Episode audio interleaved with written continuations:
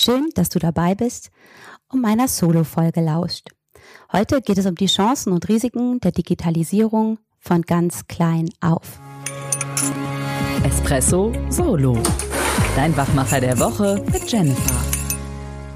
Viele Hörer von euch wissen, dass ich auf der einen Seite absolute Herzblutunternehmerin bei uns im Begeisterungsland bin, auf der anderen Seite auch Herzblutmama von zwei tollen Jungs.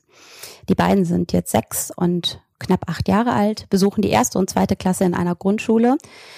Und das macht es natürlich sehr, sehr spannend in diesem doch sehr verrückten Jahr und natürlich ganz, ganz stark durch Corona geprägten Jahr. Und da haben wir und ganz, ganz viele andere Familien auch schon eine Menge Wellen mitgemacht. Anfang des Jahres stark geprägt von Homeschooling-Phasen.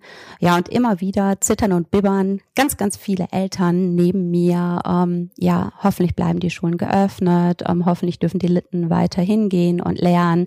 Ähm, hoffentlich kriegen wir das alles hin, wenn wir dann doch mal wieder zu Hause sein müssen.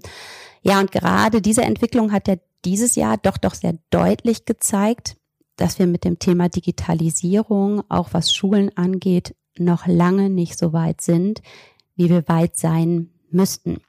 Das soll aber jetzt keine Gemecker- und Gejammerrunde werden, sondern ich möchte mit euch einen konstruktiven Blick auf das ganze Thema werfen. Studien besagen, dass wir hier in Deutschland gerne in einem Smart Country leben würden, wo Digitalisierung auch ganz groß geschrieben wird. Und ich glaube, die meisten stimmen auch zu, dass wir sagen, ja, wir brauchen Digitalisierung, es ist unumgänglich. Aktuell hat es ja auch gezeigt, wie viele Menschen mittlerweile ähm, super happy sind ähm, mit der Arbeit aus dem Homeoffice heraus und wo früher vielleicht, ähm, sag ich mal, die, die, die in Anführungszeichen Bürojobs haben, wo vielleicht jeder dritte, na, sechste halt eben online mal konferiert hat, ob per Telefonkonferenz oder Videokonferenz, ist es mittlerweile jeder Sechste. Also es heißt halt eben eine Verdopplung. Und es macht auch deutlich, dass dieses Thema, auch wenn wir so ein bisschen hineingeschubst wurden, immer mehr Bedeutung und auch immer mehr Zuspruch bekommt.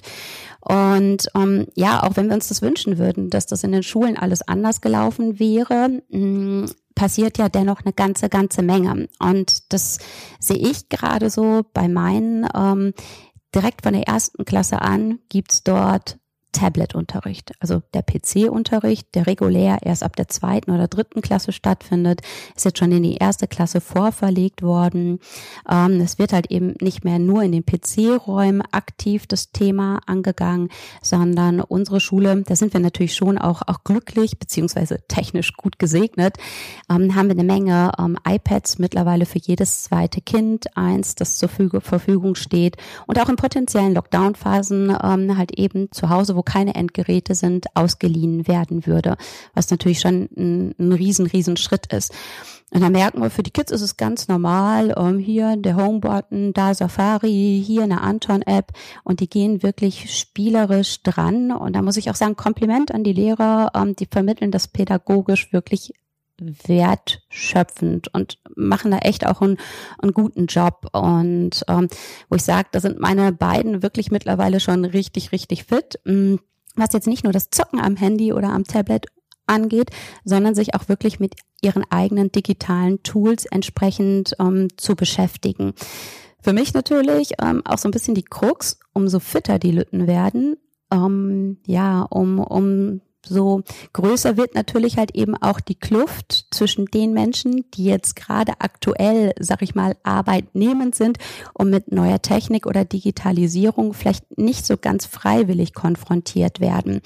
Und deswegen ist es für mich so ein Aufruf an jeden da draußen, wenn ihr das hört, ähm, sich selbst so ein Stück weit die Frage zu stellen, was kann jeder von uns tun, um dem Part der Digitalisierung so ein Stück weit einen positiven Beitrag zu leisten.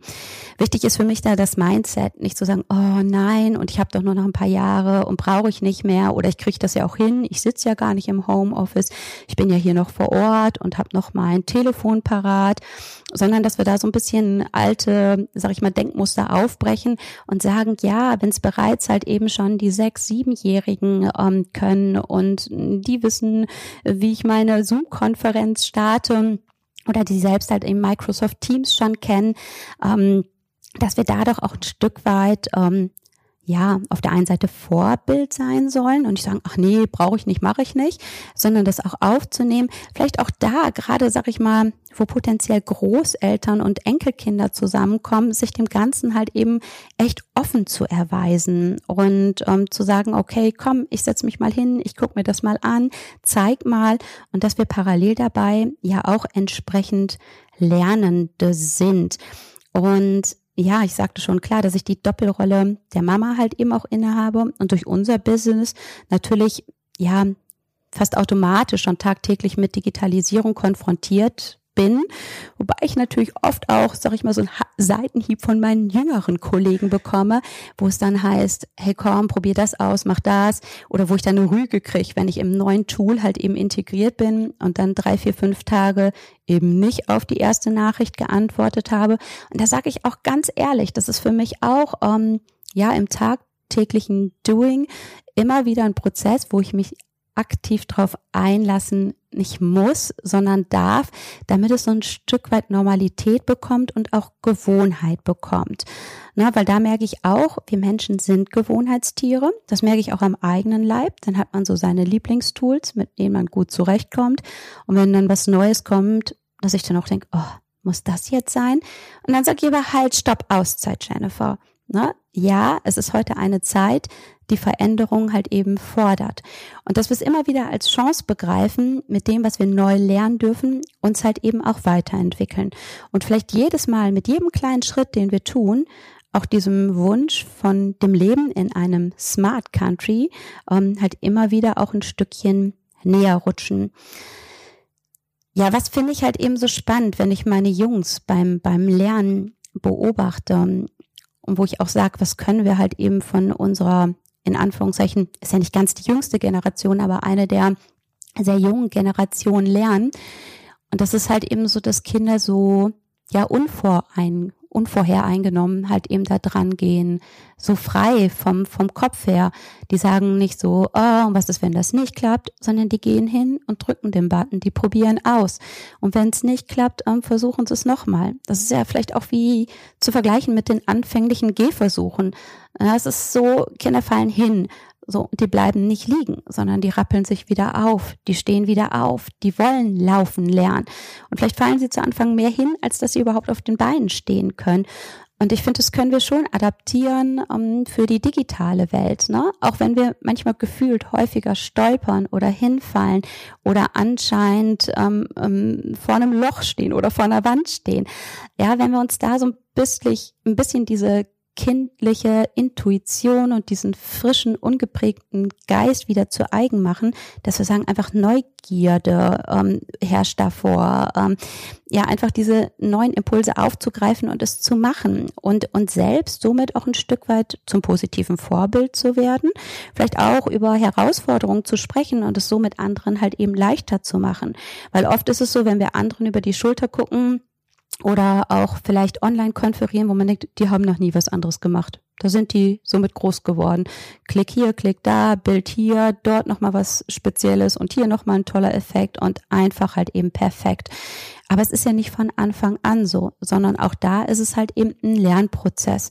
Und ich finde es klasse, wenn jeder von uns im Rahmen seiner Möglichkeiten und gerne auch mal raus aus der eigenen Komfortzone ähm, die Digitalisierung im positiven Sinne vorantreiben. Und ähm, ja, wenn wir auch neue Impulse reinbringen, Impulsgeber sind, wenn wir uns selbst als Botschafter verstehen, als, als Vorbild mit vielleicht allen Herausforderungen, die damit auch verbunden sind und die, äh, die Digitalisierung dann wirklich mit Herz und, und Verstand leben, weil dann können wir ganz, ganz viel rausholen, weil ich finde, es ist gar keine Frage, ob wir es tun und ob wir es vielleicht auch schneller und anders ähm, machen müssen, in Anführungszeichen, oder dürfen, ähm, sondern wir haben aktuell ja gar keine andere Wahl im positiven Sinne. Vielleicht bringt jetzt gerade die Krise den Druck- und Stressmoment rein, dass wir das Thema so voranbringen können, wie wir es in den letzten Monaten oder Jahren hätten überhaupt schon